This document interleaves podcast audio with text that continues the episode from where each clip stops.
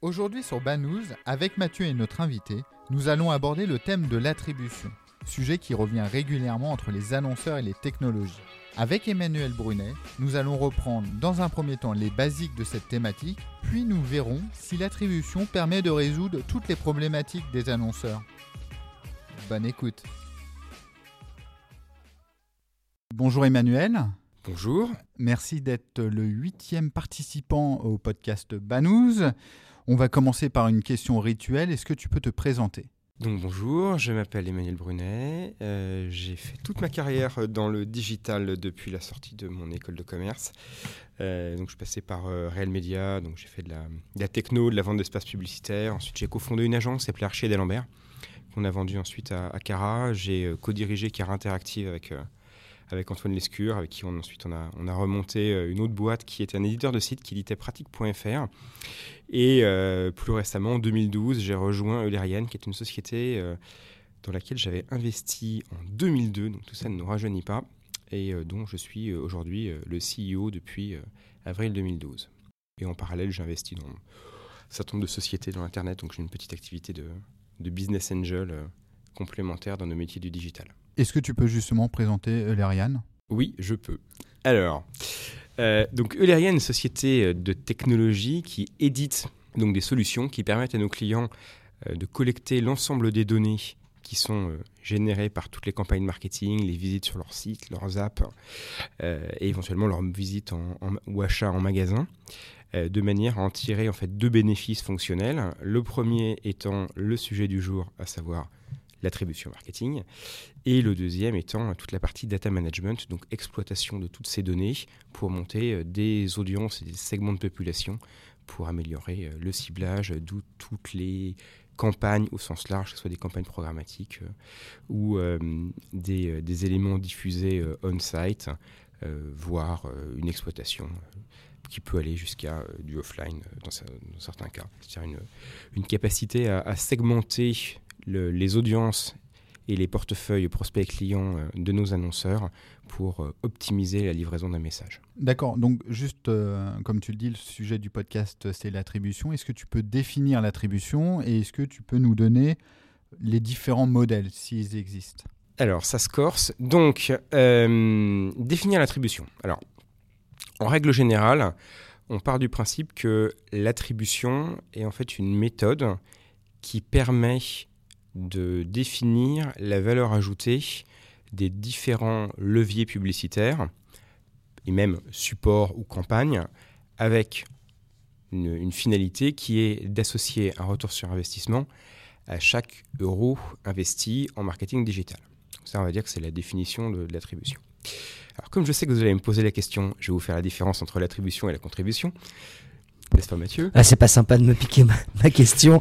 mais oui, j'ai une question qui brûle les lèvres. C'est quoi la différence entre l'attribution et la contribution? Oh, mais écoute, cette question tombe à pic. Donc, euh, la, différence entre l'attribution et la contribution, c'est que l'attribution, euh, dans la majeure partie des cas, et je mets de côté ce qu'on appelle d'ailleurs de manière assez impropre multi-touch attribution, puisque les multi-touch attribution, en fait, c'est de la contribution. Donc, on a d'un côté la logique de contribution, et la contribution, c'est mettre en place un modèle qui va associer une conversion, qui peut être le remplissage d'un devis ou euh, une vente, avec éventuellement des variables liées comme du chiffre d'affaires, à un événement publicitaire, qui peut être un clic, une impression, voire dans certains cas l'ouverture d'un mail, avec une logique algorithmique qui est purement déterministe. C'est-à-dire que si on a un modèle typiquement dernier clic payant, on va prendre en fait l'historique de chaque conversion, dire alors avant la vente, il y a eu un clic SEO. Ok, la règle c'est dernier clic payant, mon clic SEO je ne le prends pas en compte. Avant j'ai eu un clic affiliation. Ok, c'est un clic payant, il rentre dans le cadre de la règle, et donc cette vente je l'associe au clic payant qui est l'attribution, etc., etc. Si on prend en compte le post-view et qu'entre les deux on a eu une impression par exemple de retargeting, on va associer la vente à cette attribution de retargeting. Donc ça veut dire que dans le cadre de l'attribution, on va avoir un événement qui est une vente qui va être associé à un événement publicitaire, typiquement un clic, un view ou une ouverture de mail. La contribution, elle, elle a un objectif qui est déjà plus compliqué à atteindre et un peu plus euh, diffus, qui est de dire que pour précédant chaque euh, événement commercial, vente, remplissage de devis ou autre, on a un certain nombre, et différent en fonction de, pour chaque vente ou chaque devis, on a un certain nombre d'événements publicitaires. Et on va essayer, à travers la méthodologie de contributive, d'aller donner une forme de pourcentage de contribution ou score de contribution à chacun des événements. Donc pour ça, on va rentrer dans des mécaniques qui sont plus purement déterministes, mais qui sont plus statistiques et algorithmiques. Et on va dire, je prends une règle statistique, euh, par exemple une courbe de Gauss. Tout le monde, je pense que tout le monde connaît le, modèle de contribution euh, qui est euh, la courbe en U ou U-shape pour les, pour les anglo-saxons, où ben, c'est bêtement une courbe de Gauss inversée, et on va appliquer cette courbe de Gauss sur l'ensemble des ventes pour donner à chaque événement, en surpondérant dans le cas de la, courbe gaussienne inversée, les événements qui se sont passés au tout début de l'historique du, consommateur avec le site et à la fin. Donc ces événements-là vont être surpondérés. Et puis on va, euh, à chaque événement, lui attribuer, selon cette distribution statistique, euh, des, donc attribuer des contributions, des scores de contribution à chaque événement. Et puis on va faire ça pour toutes les transactions. Et puis, euh, de manière assez euh, schématique, on va euh, faire la somme. Et puis, on va en définir que tel levier a contribue pour 27% ou un score de 50, alors que le levier d'à côté a une contribution de 15% et un score de 70. ou l'inverse. Finalement, tu vas aider... C'était clair ou pas? C'était clair, mais de toute façon, on ne peut pas expliquer avec moins d'informations ces notions qui sont assez complexes.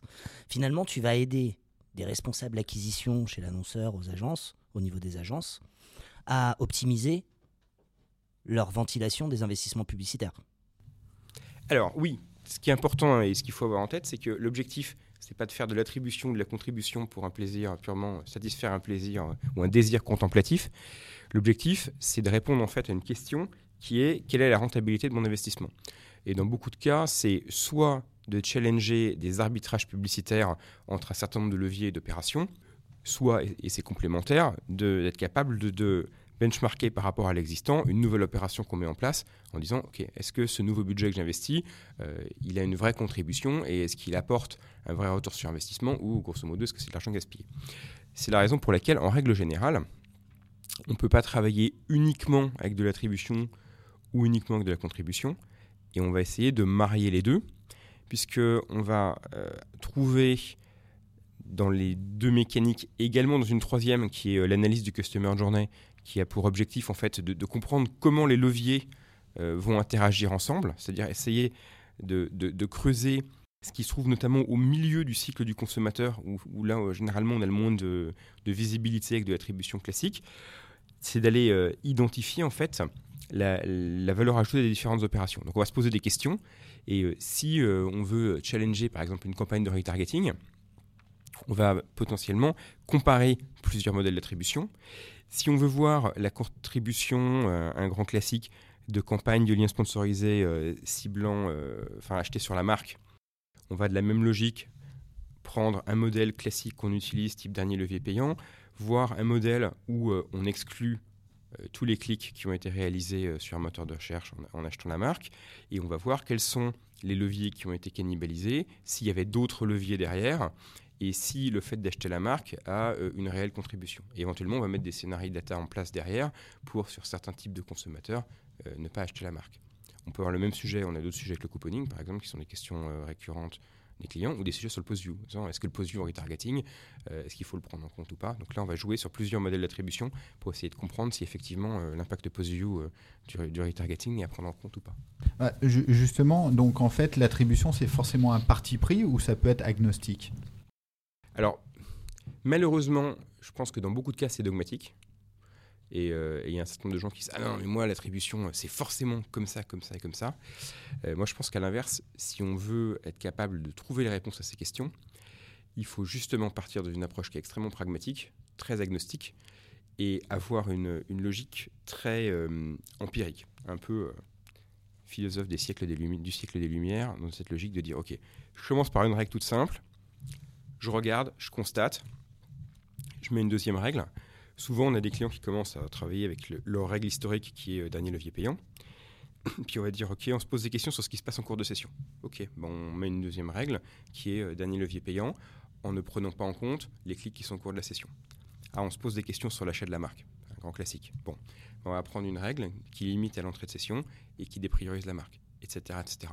Et si on a euh, des questions spécifiques sur certains leviers, on, peut monter des règles soit en leur attribuant l'ensemble des ventes à partir du moment où ils sont dans l'historique, soit en les dépriorisant et voir quels sont les autres leviers avec d'autres rapports type Customer Journey avec lesquels ils interagissent, de manière à comprendre si euh, la règle initiale masque en fait avantage certaines opérations, certains leviers, ou masque l'efficacité de, d'autres leviers. Et c'est une démarche qui est quand même très empirique.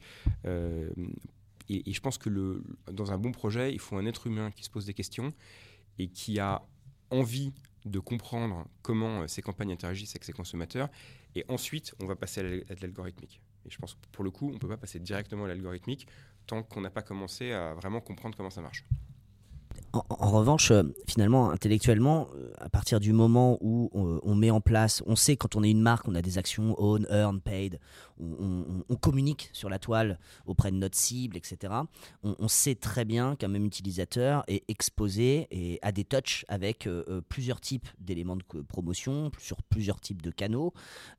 donc on a, on va dire, plusieurs touches qui vont mener à une conversion. On le sait, c'est un fait, c'est souvent le cas.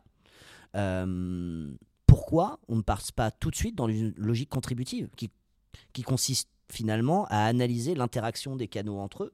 Pourquoi on est J'arrive pas à comprendre pourquoi on est obligé de passer par cette logique d'attribution, qui est une logique qui intellectuellement est, très contestable, euh, dans le sens où on veut attribuer absolument une conversion à un levier d'acquisition ou un, un, événement, comme tu le mentionnes, euh, si je prends le vocabulaire que tu utilises. Ouais, mais alors justement, c'est que la logique d'attribution, pour moi, ne doit pas servir à attribuer à un levier. Ce n'est pas, pas la finalité. Le fait d'attribuer à un et de jouer avec plusieurs modèles te permet de comprendre les interactions entre eux des différents, des différents événements publicitaires.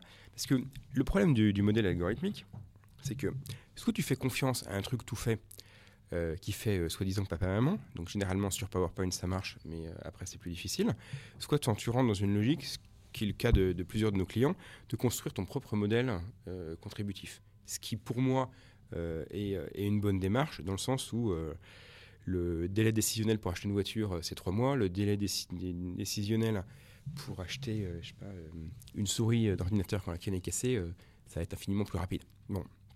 Donc, ce qui est important, c'est de personnaliser ces modèles. Et donc là, tu rentres dans une logique où il faut que tu choisisses une distribution statistique, que tu choisisses des événements, sachant qu'un modèle contributif, ce qui est intéressant, c'est de ne pas se limiter à la vente, mais potentiellement de regarder, euh, de donner des scores et de, de, de, récompenser entre guillemets des leviers ou des événements qui te permettent de générer des mises en panier, euh, des gens qui te, des leviers qui te permettent de faire venir des gens que tu ne connaissais pas avant, etc., etc.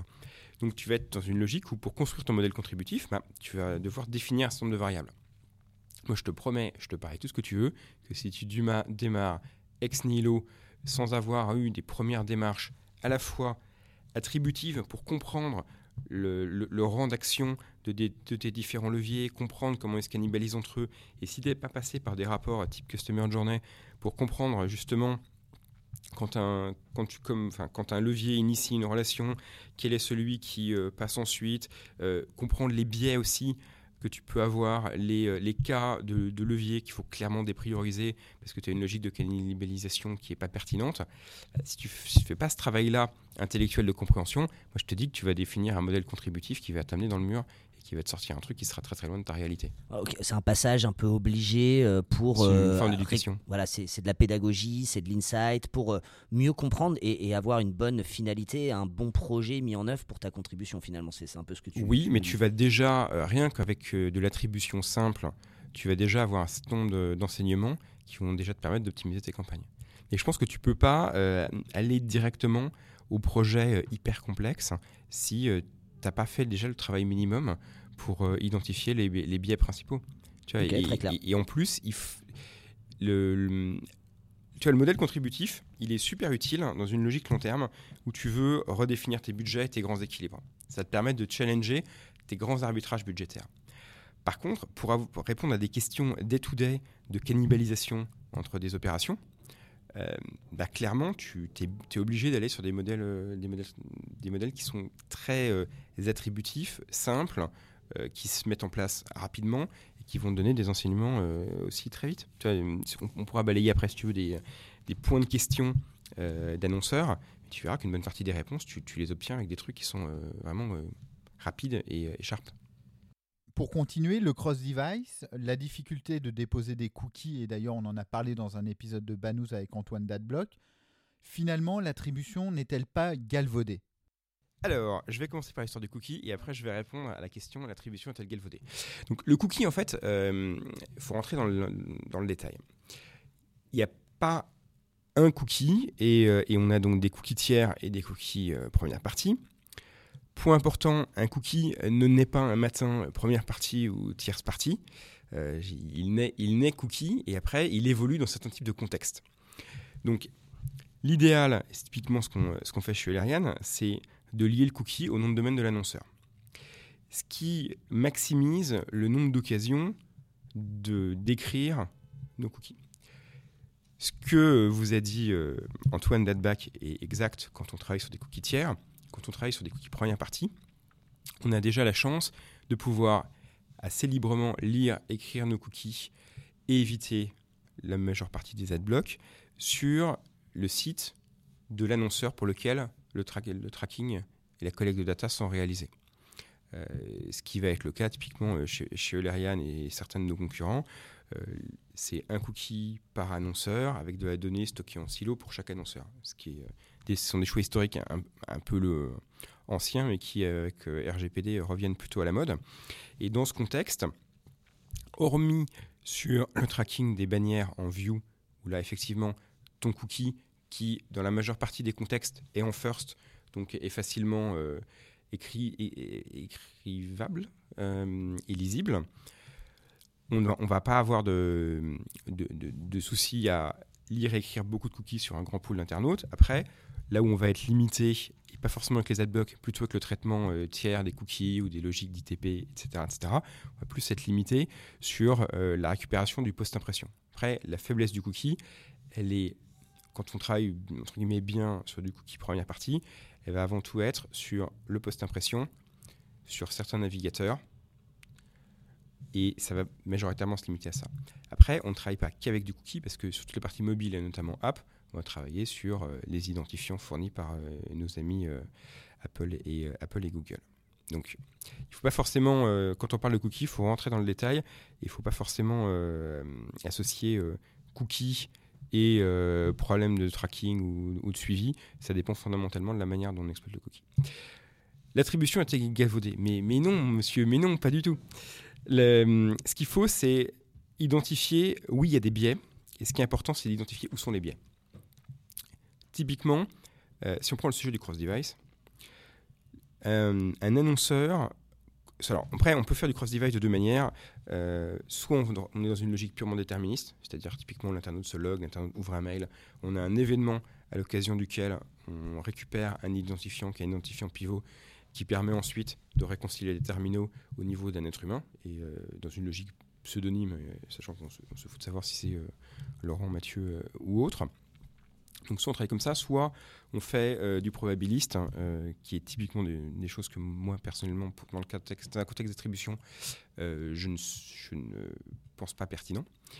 Dans une logique déterministe, on va avoir généralement sur des annonceurs qui ont plusieurs sites, apps, des belles versions mobiles, etc. On va avoir des internautes qui vont se loguer. Sur leurs clients habituels, on va avoir des taux cross-device qui vont être extrêmement élevés et on va avoir une attribution pertinente sur ces gens. Là où on a plus de faiblesse, c'est à l'autre bout du portefeuille euh, client-prospect, c'est des gens qui sont euh, qui visitent quasiment jamais le site et qui euh, d'un seul coup Bing deviennent clients. Et là oui effectivement sur le cross-device, on a une marge d'erreur et quelqu'un qui devient client pour la première fois sur un desktop tout en ayant visité le site sur, sur un mobile et en plus si c'est un mobile utilisé peu fréquemment, etc., etc. Euh, oui, effectivement, il, y a forte chance que les, événements publicitaires qui ont, été, euh, qui ont eu lieu via le terminal mobile ne soient pas pris en compte dans la making d'attribution. Donc oui, il y a des biais.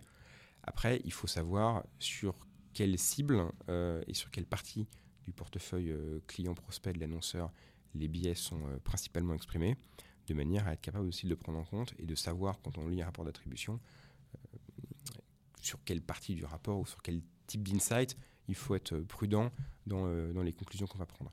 Sachant qu'il a ça m'amène aussi sur un autre sujet en termes d'attribution. On parle beaucoup d'attribution par rapport aux sources de trafic et en règle générale, on ne parle jamais d'attribution ou de contribution liée au profil de l'utilisateur. Pour moi, c'est fondamental d'avoir une démarche où on va segmenter des rapports d'attribution par profil, à minima, client, prospect, client très régulier, donc euh, client qui a déjà acheté plus de 10 fois par exemple, on pas, euh, il faut qu'on ait des rapports d'attribution spécifiques, on va pas le mélanger euh, les performances des campagnes sur des gens qui sont déjà acheteurs 10 fois et plus avec les performances des campagnes en acquisition pure. Donc il y a aussi une logique où c'est un peu comme cette logique de commencer par de l'attribution sur des trucs un peu simples, c'est qu'il faut rentrer dans le détail, regarder quels sont les profils de consommateurs et, et tirer des conclusions en ayant en tête le profil des consommateurs sur lesquels on a réfléchi. Alors moi, j'ai une question plus euh, au niveau de la hum, assez pragmatique quoi. Est-ce que je dois avoir une certaine taille euh, d'e-commerce ou d'activité de, digitale pour euh, pour me lancer dans cette analyse attributive et puis contributive Est-ce que on se fait quand même pas mal de nœuds au cerveau avec ces sujets C'est pas simple. Est-ce que toi, tu as des conseils à donner sur à partir d'une taille d'entreprise, à partir d'un volume de chiffre d'affaires, à partir d'un volume d'investissement euh, euh, pay à partir d'un nombre de VU, euh, ou alors pas du tout, et, on reste dans, dans, l'idée de se dire euh, plus on le fait tôt, mieux c'est, et, il est jamais trop tard. Après, oui, alors si tu es tout petit, tout petit, tout petit, tu vas avoir du mal à acheter une technologie, avoir les équipes, etc. etc. Mais ça ne veut pas dire que tu n'aurais pas intérêt à le faire quand même. C'est-à-dire qu'il y a un coût à l'entrée euh, technologique et aussi de compétences en interne pour suivre les projets. Et de temps humain. le, temps humain. le, coût de, TGM. Quoi. Et, c'est ça, le, ça le frein. Parce que tu, du jour où tu commences à dépenser 300 euros, euh, tu commencerais à faire de l'attribution euh, pour mettre ta stratégie sur les bons rails, identifier les biais de ce que tu fais, tu gagnerais beaucoup de temps. Donc en fait, tu as intérêt à le faire tout de suite. Ok, très clair. Mais on peut pas, on n'a pas de réponse aujourd'hui à dire il faut euh, à partir de temps de VU ou à partir de temps de volume d'un KPI, il, faut s'y pencher ou on vous recommande de le pencher. Et je comprends qu'il n'y ait pas forcément. Bah, bah non, parce que en fait, en hein. plus, tu vois, en termes de VU, euh, tu prends euh, des sites qui ont peu de VU, qui sont sur des, par exemple, sur des des segments, des niches de marché dans la finance par exemple, ou, ou sur des produits de luxe, où tu vas brasser peu de VU mais un gros chiffre d'affaires. Là, tu as réellement euh, un très gros intérêt à, mettre de l'attribution alors que tu es, euh, tout petit, surtout si tu ventiles beaucoup tes investissements. À l'inverse, tu as un très gros trafic qui vient uniquement du SEO. Là, pour le coup, c'est un cas où l'attribution a assez peu d'intérêt parce que ton paid euh, est, très limité. Ou si tu as un paid qui est hyper ciblé, ou pour une raison quelconque, tu as un très gros partenariat média, tu mets tout sur un contexte spécifique, tu vas avoir des très gros investissements paid, mais là pour le coup, c'est aussi un cas où l'attribution a un peu moins d'intérêt. Donc euh, voilà, il y a hum, autant de conseils que de cas particuliers. Ouais, pas simple la question, effectivement. Euh, une, autre, question pour euh, mieux comprendre aussi euh, comment ça se passe dans la vraie vie, tout simplement. toi, tu constates quelle organisation côté, client, côté annonceur, pour suivre ces projets d'attribution quand tu le mets en place avec, un client, quand tu te lances dans ce projet pour l'aider à, résoudre ses problèmes, toujours?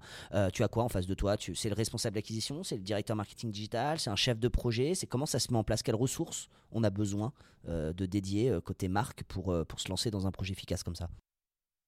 Ça dépend beaucoup de la taille de la, société. Euh, dans les boîtes euh, de grosse taille, souvent on va avoir en face quelqu'un qui est vraiment spécialisé dans les solutions techno et dans la data. Et qui va avec une, vraie expertise sur le contrôle de la qualité de la donnée, sur le contrôle des relations entre les différentes solutions qui sont intégrés pour le, pour le compte de l'annonceur, etc., etc. Dans les structures un petit peu plus petites, c'est généralement un responsable d'acquisition qui va, euh, ou quelqu'un dans son équipe qui va être dédié au sujet un peu analytics, qui va piloter euh, des solutions comme les nôtres. Et après, dans les annonceurs de tout, chez les annonceurs de toute petite taille, euh, où tu as une ou deux personnes dans l'équipe market, bah, c'est c'est le reste marketing ou le directeur marketing qui va piloter, piloter la solution. Après, les enjeux sont pas non plus les mêmes.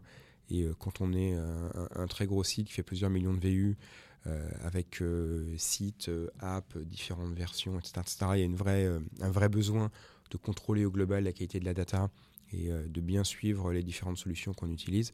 Quand on est plus petit, plus petit trafic, il y a moins de problématiques, donc on peut avoir quelqu'un qui est moins dédié dans le top 100 e-commerce français aujourd'hui, euh, on a quoi 100% en fait de ces e-commerçants qui, euh, euh, ont cette démarche d'analyse attributive et de contrôle de sa donnée ou on est encore avec des marques qui s'en préoccupent pas forcément? Alors pour le top 100, je ne sais pas. Il y a un an et demi, on avait fait avec le CPA une enquête et on avait globalement de mémoire un tout petit peu plus de la moitié euh, des, annonceurs répondants qui étaient rentrés dans une logique euh, d'attribution-contribution un peu avancée, c'est-à-dire euh, plusieurs modèles d'attribution, des modèles contributifs, une analyse du customer journée.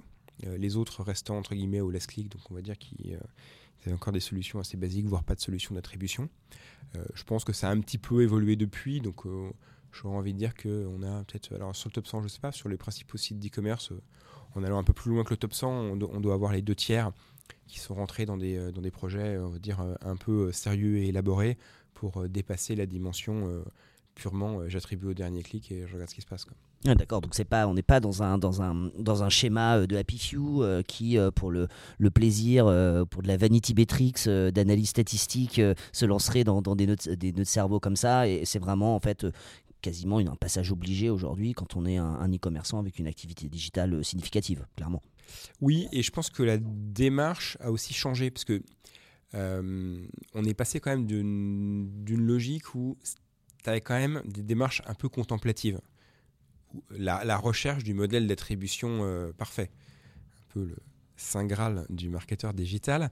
Et ce genre de, recherche, pour moi, un peu un peu disparu, où on rencontre moins des gens qui ont ce type de démarche, on rencontre plutôt des gens qui disent bon alors moi je mets 300 000 euros par mois chez machin, je mets 100 000 euros chez bidule, bon alors maintenant on va regarder euh, ce qui contribue réellement et ce qui a un impact, et puis on va voir comment on ventile les budgets.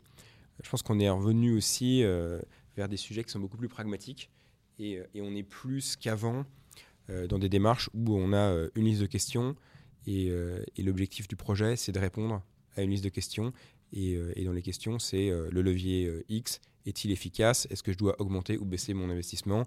Et comment je vais l'optimiser?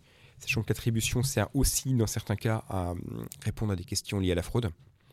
Et que la fraude est aussi un sujet, un sujet émergent qu'il faut prendre en compte quand on travaille sur l'attribution.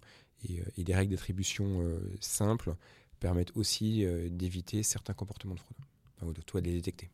Justement, est-ce que euh, tu aurais des conseils euh, pour un annonceur s'il fallait euh, sortir cinq conseils De mon chapeau. Ouais, exactement. Cinq conseils. Waouh. alors, le premier, je pense qu'il n'y a pas de bon projet d'attribution sans démarche de validation de la qualité de la donnée.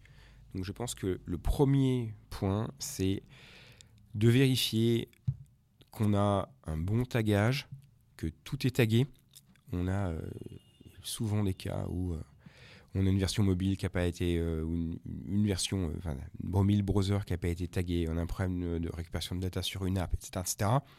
Et, on part dans des analyses sans avoir une, donnée dont on a bien validé on dire la, la qualité et l'exhaustivité. Donc je pense que ça c'est un point fondamental, parce qu'on peut avoir les plus beaux dashboards de la planète. Si la donnée qui sert à les monter ne marche pas, c'est clairement un problème. La deuxième, euh, deuxième conseil, je pense qu'il faut, euh, et c'est souvent le client qui euh, commence à travailler avec nous, travaille au last click. Je pense qu'il faut garder une forme de maître étalon quand on se lance dans un projet, de manière à pouvoir ensuite suivre ses résultats avec, dans un contexte qui est celui qui était historiquement celui de la société. Donc je pense que garder la règle qu'on utilise au moment où on démarre, alors ça peut être ça peut être du dernier clic payant, mais ça peut aussi être des modèles où euh, on attribue euh, les ventes à tous les leviers qui sont l'historique marketing ou, euh, ou, des, modèles qui ont des priorisations spécifiques. Mais je pense que c'est important de garder un maître étalon. ensuite, je pense qu'il ne faut pas brûler les étapes et, qu'il faut avoir une vraie démarche de construire la compréhension du cycle de ces consommateurs, parce qu'en fait, ce qu'on cherche derrière une, derrière une démarche d'attribution et de contribution, au-delà d'optimiser la répartition des budgets, c'est de comprendre euh, comment chacun des, des, événements publicitaires et donc des budgets qui y sont liés va euh, faire euh, évoluer la perception du consommateur et son envie d'acheter un produit. Donc je pense qu'il ne faut pas brûler les étapes et il ne faut pas perdre de vue que l'objectif c'est de comprendre un comportement humain. Donc, et donc c'est une démarche humaine. Et, donc il faut, je pense, progresser de manière assez enfin, avoir une démarche qui soit, itérative. Et typiquement, euh, ce que je disais tout à l'heure, commencer par l'attribution, tester plusieurs modèles euh, et, rentrer dedans au, niveau intellectuel. Je pense qu'on ne peut pas faire une croix là-dessus.